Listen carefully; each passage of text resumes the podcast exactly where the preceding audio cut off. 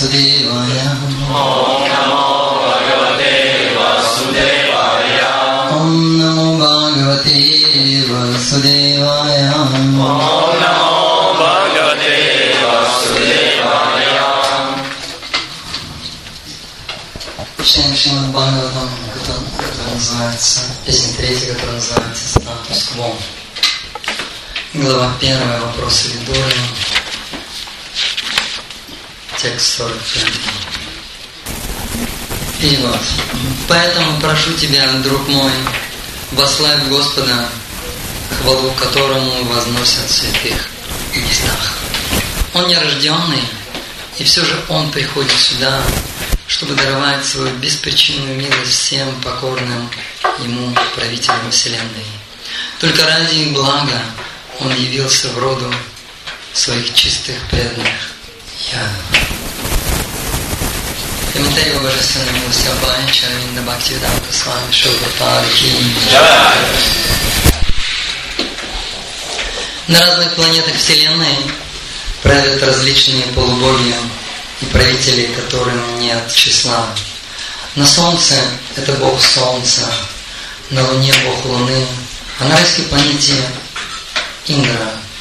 А кроме них также есть Ваю, Варуна и те, кто обитает на Брама Локи, где живет Господь Брама. Все они послушные слуги Господа. Всякий раз, когда на одной из бесчисленных планет в различных вселенных что-то не ладится, правители этой вселенной просят Господа прийти туда, и Господь выполняет их просьбу. Об этом уже говорилось в одном из стихов первой песни Бхагаватам 1.3.28. Этечам шакалам пумсах Кришнасту Бхагаван сваям Индрари вякулам локам Мриданти юге юге каждую эпоху когда послушные Господу правители Вселенной попадают в затруднительное положение, Господь приходит им на помощь. Другая цель его явления – поддержать своих чистых, беспримесных преданных. Покорные Господу правители и чистые преданные всегда и во всем подчиняются Господу и неукоснительно исполняют все Его желания. Поэтому Господь всегда заботится о них. Цель всех паломников – постоянно помнить о Господе, поэтому Господа называют Тиртха Кирти. Люди отправляются в паломничество, чтобы получить возможность возносить хвалу Господу. Хотя сейчас времена изменились, в Индии до сих пор сохранилось немало мест паломничества. Например, в Мадхуре и в Риндаване, где нам приходилось жить, люди просыпаются рано утром и с 4 часов утра до глубокой ночи, так или иначе прославляют Господа. Места паломничества тем и хороши, что в них все напоминает человеку о святой славе Господа. Имя, слава, качество, форма, игры и окружение Господа не отличны от Него самого. Поэтому там, где прославляют Всевышнего, Господь присутствует лично. Господь всегда находится среди своих чистых преданных, которые поют Ему славу. Господь сам говорит, что всегда присутствует там, где прославляют, где Его прославляют чистые преданные. Так заканчивается комментарий Бхактивиданты к первой главе третьей песни Шримад Бхагавата, которая называется Видура задает вопросы.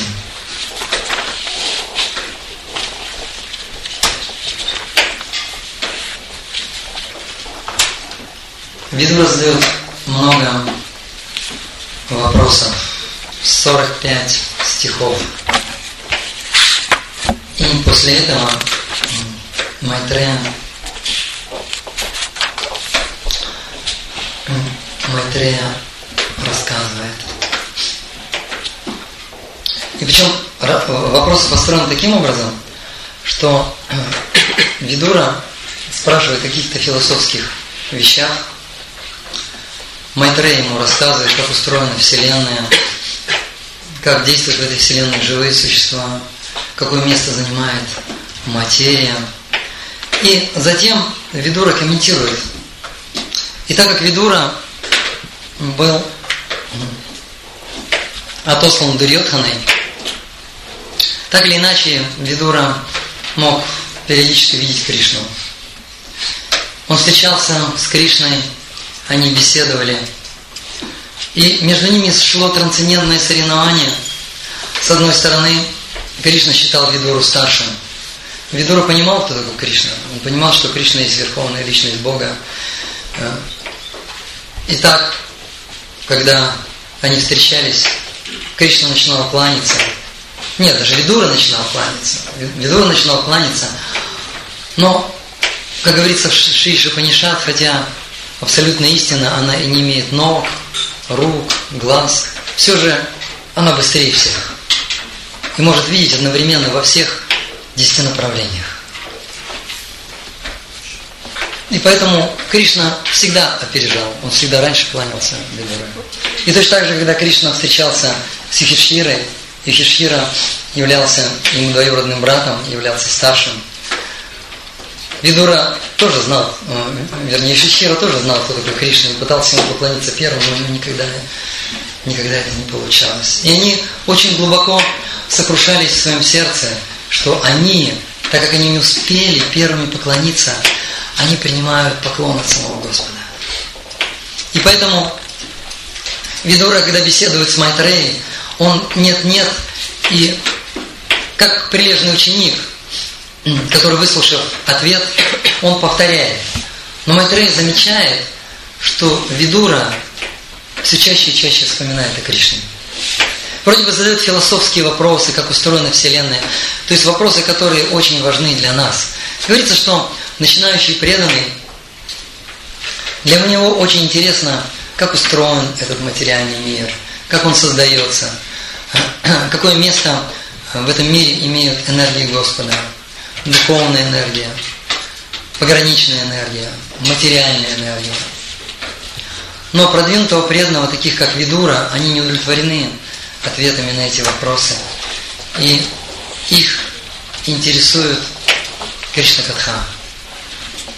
И поэтому, и поэтому, когда Видура задает целый ряд вопросов в 45 стихах, Майтрея начинает вспоминать о Господе Кришне. Сначала он вспоминает Двараку, он рассказывает про Удову, он вспоминает Мадхуру.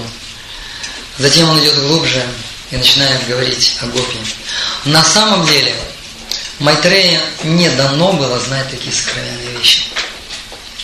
Потому что Майтрея находится в более дальних отношениях с Кришной, чем Видура. Видура находится в более близких отношениях. И поэтому Кришна не особо-то ему хотел раскрывать тайну его отношений с Гопи. Но так как этого хотел Видура, так как этого хочет чистый преданный, Кришне ничего не оставалось, как вдохновлять Майтрею. Майтрея, Майтрея рассказывал о Мадхуре, о Вриндаване. Затем он рассказывал игры Господа за пределами Вриндавана, как Кришна отправился в Мадхуру, затем, затем как он переехал в Двараку. И вот это вот Кришна Катха, рассказы о Кришне, они усиливаются, когда мы, когда мы находимся в Дхаме. Я помню свою поездку в Картику, ну, было 10 лет назад. И мне очень много преданные рассказывали про Картику, что это очень удивительное время Картика. И обход всех мест, связанных с Кришной, да, на самом деле очень тяжело. Ну, представьте, за месяц босиком нужно пройти, нужно пройти 500 километров. Это каждый день где-то по 17 километров нужно пройти. И в основном преданные босиком шли. В некоторых местах там каменистая почва, и ноги можно просто разрезать. Но все равно хочется идти босиком. И начинаешь придумывать разные штуки, как бы все-таки не надеть эти, эти сандали.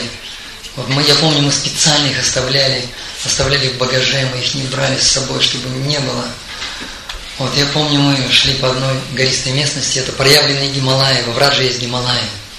Однажды Нанда Махарадж и старшие пастухи решили отправиться в паломничество в Гималайи, они решили отправиться в Бадринатх. Это священное место находится там, где э, начинает свое движение Ганга. И обычно пожилые люди отправляются в паломничество.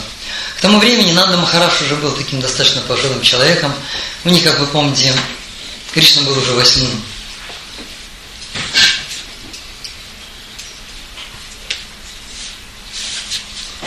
А, прошу прощения, это у Девики Васудевы были восьмые. Но так или иначе, Кришна, так получилось, что Кришна был таким очень поздним ребенком.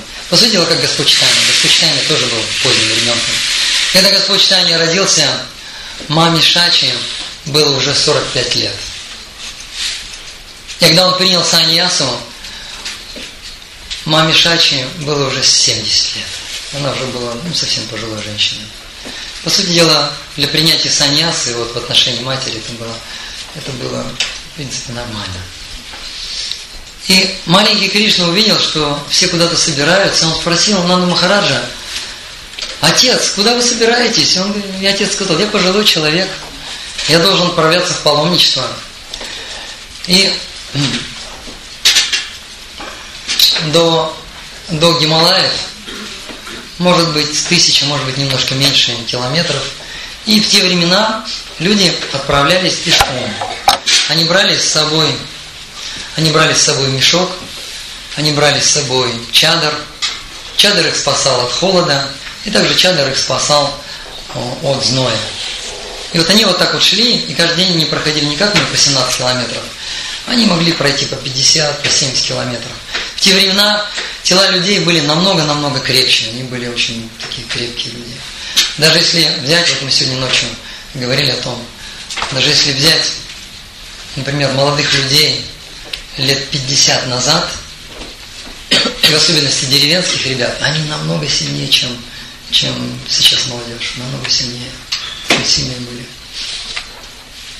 И люди тогда были сильные, и поэтому э, нам это кажется невероятным. Представьте, вот чтобы дойти до Гималаев, нам бы понадобилось, ну сколько? Нам понадобилось 2-3 месяца понадобилось бы. Представляете, идешь, и потом просто ложишься, ложишься в пыль. Пыль – это особая вещь, особая субстанция во время не пыль. А, начинаешь ценить пыль только тогда, когда ее нет. Когда она есть, ее особо не ценишь. Вот она пыль, идешь мягко, только смотришь, чтобы колючка не впилась в стопу.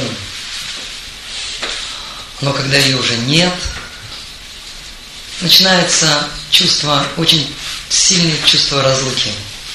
И вот я помню, и в конце концов, я расскажу историю, и в конце концов Кришна, Кришне стало очень грустно, что Нанда Махарадж, Нанда Махарадж покидает его. Даже сейчас в Индии мы видим, как родители любят детей, и как дети любят родителей. Они их любят настолько, что когда они становятся старыми, совершенно немощными, вот кто-нибудь жил с стариками, он уже совсем старый. Это, это проблема, это просто проблема. Вот. У них какой-то свой менталитет, у них какие-то болезни, а, у них какие-то разные вещи, от них уже пахнуть начинает. С ними очень-очень тяжело жить. И мы думаем, куда бы их деть или куда бы самим уехать. Но в Индии они настолько любят их, что они просто не представляют, как они могут жить без своих родителей. И поэтому все живут вместе. Вместе живут отец, мать, дети, дедушка, бабушка, и все друг друга очень-очень любят. И они на самом деле служат друг другу. Сыновья и дочери, они служат своим родителям тем, что они заботятся о них. И в то же время они ценят своих родителей тем, что родители, они очень мудрые. И если возникает какой-то вопрос, прежде всего, прежде всего они идут к родителям и задают вопрос. И так как родители, люди очень глубоко верующие, даже если они не знают, как ответить на вопрос, они начинают мысленно обращаться к Богу. Они мысленно обращаются к Кришне. И в действительности родители к ним относятся как к гуру, а гуру относятся как к Богу. И Господь, зная это, Он посылает, Он посылает этим людям мудрые-мудрые советы через сердце. И очень искренне от сердца они начинают говорить. И поэтому, по сути дела, старшее поколение в Индии считают мудрецами и относятся к ним как к мудрецам. У нас, к сожалению, в наш современный век это все утеряно. И поэтому представьте, сейчас, как дети в Индии и родители любят друг друга. А представьте Кришна и Нанда Махараш, как они любили друг друга. Когда Нанда Махараш собирался, он как-то не думал о Кришне. Но Кришне, видя, что Нанда Махараш уходит, он подумал, я сейчас умру. Я не смогу жить ни одного дня без Нанды Махараджа. И Нанда Махарадж это почувствовал, и он тоже понял, я не смогу жить ни дня без Кришны. И наступила какая-то пауза, что же будет дальше. И Кришна, как всегда, находит ответ. Он говорит, мой дорогой отец, а вот тут недалеко проявлены Гималаи. Он говорит, какие Гималаи? Здесь никогда не было Гималаев. Здесь единственный, единственная гора, это это Хон Гавардхан. Но Кришна говорит, я видел Гималаи, пойдем я тебе покажу эти Гималаи. И они пошли в сторону Бадринатха, это Бадринатх, который находится, находится в окрестностях Мадхуры или Вриндауна. И Кришна из своего сердца создал Гималай. И Нанда Махараш спросил, ну где же Бадринатх? И Кришна сказал, нет, здесь есть Бадринатх, я тебе покажу Господа Бадринатха. И он привел, он привел его в пещеру и сам зашел. И сам принял облик Бадринатхи. И потом как-то так незаметно вышел. Превратился в божество и вышел из божества. Эти божества находятся там до сих пор. И Кришна создал там озеро, чтобы можно было омываться. И вода в этом озере очень-очень холодная, прохладная. Особенно в жаркие времена очень приятно вообще в ней совершать омовение. И обычно в Индии где-нибудь к маю или к апрелю уже вода покрывается тиной. Но там вода чистая, чистая и прохладная. И вот я помню, мы прошли в Раджа Мандал Парикраму, и я очень готовился к этой поездке, очень морально готовился, медитировал, молился. И в аэропорту, в аэропорту, я поговорил с одним преданным, и у него, он недавно ушел в Гаудио Матхи, у него было не совсем такое правильное какое-то настроение. И вместо того, чтобы его как-то исправить, поправить, э, я не стал ничего говорить. И когда я приехал, и мы начали париграмму, я почувствовал, что у меня в сердце что-то происходит. И в какой-то момент, в какой-то момент я понял, что это есть осквернение. Осквернение, что я услышал что-то неблагоприятное. Я не буду вдаваться в подробности. И тогда нужно было как-то искупить. Я начал давать обеты. Я, например, дал один обет, что я каждый день буду вставать рано, до двух часов, и вычитывать всю мантру до Мангаларати один обед дал. Но в какой-то момент мне показалось, что это мало этого обета. Я дал другой обед, что пока мы будем, пока мы будем следовать парикраме, я буду всегда идти с группой Киртан и все время петь. До Мангаларати я вычитываю всю джапу, проходит Мангаларати, 6 утра, парикрама выходит, и я должен быть, джапа должна быть железно вычитана, я должен был идти вот с этой группой. Но индийские тела, они такие крепкие. Это просто удивительно. Как они там танцевали, по идее, они должны были разодрать себе все пятки, все ноги, ничего не должно было остаться. Я просто шел за ними, знаете, вот так на цыпочках аккуратно. Они плясали, топтали. Там был, там был асфальт, положили свежий асфальт. И в Индии кладут асфальт не такой, как у нас, такой ровненький, гладкий, приятный, даже по нему идешь он мягкий. Нет, там острые камни везде торчат. Начались, начались испытания, начались, начались страшные аскезы. И эти аскезы длились весь месяц. И я думал, боже мой, куда я попал? Это же ад. Преданные говорят, что это так здорово, это так замечательно, но это же ад. Я помню, когда мы шли вот эти Гималаи, там была каменистая местность. Я, я давал такие обеты, вот эти вот пять дней я пройду босиком. Потом проходил босиком пять дней, потом смотрю, вроде все нормально, потом давал еще обед, еще босиком. И в какой-то момент я вижу, что просто эти камни начинают резать ноги. А индийские преданные идут, им хоть бы что. Это для меня было просто чудо. Я удивлялся, как так можно. Но у меня были парикрами шерстяные носки. Я одел шерстяные носки, но носки это не обувь. Решил Кришну обмануть. Когда мы дошли до Бадринатха, эти носки были полностью изрезаны. Полностью изрезаны. Нужно было возвращаться назад острые камни. Тогда что делать? Я носки перевернул. То есть подошва она была вверху, да, а вот то, что вот, то, что на верхней части стопы, оно внизу было. Потом один преданный, я тогда был в Питере, питерский преданный,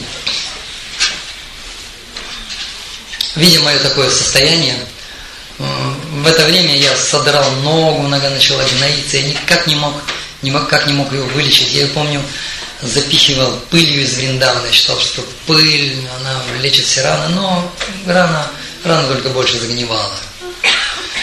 Тогда я взял, тогда я взял навоз, нашел коровий навоз. Даже, как мне показалось, от телочки нашел навоз. И начал в эту рану, прям под кожу запихивать этот навоз. Но рана еще больше гноилась. Я начал спрашивать преданных, что происходит. Они говорят, они взяли этот навоз, понюхали, попробовали. Говорят, не коровий навоз, это буйволиный навоз. Он не очищает, он оскверняет. И вот преданные, видя мое такое плачевное состояние, а, и причем, когда мы ночевали, а, мы останавливались в каких-то школах. Индийские школы – это самые грязные, самые пыльные и самые бедные школы во всех трех мирах. Ну, может быть, с Африкой они поспорят. Вот. И мы клали, помню, в спальнике прямо вот на эту грязь, на эту пыль. Мы были уставшие, не было сил никаких взять, например, тряпку там помыть. Нет. И этот преданный, у него была палаточка. Фирменная французская палаточка. Очень хорошая. Ну просто по сравнению с индийской школой, это был пятизвездочный отель. Я помню, все время посмотрел на эту палатку и думал, ну почему я, почему не купил себе такую палатку, почему не взял, взял бы палатку, сейчас бы жил как кум королем, а он как кум королем, а он читал мои мысли, и он подошел очень смиренно и сказал, Ачал Прабу, пролейте мне милость, пожалуйста, поживите со мной в палатке. И это, знаете, начал так отнекаться, ну, тебе, наверное, тесно будет, нам, я рано встаю, там, ну, тебе неудобно будет, ну, зачем? Чала Прабhu, я вас очень прошу, пролейте милость. Я говорю, ну, если ты вот так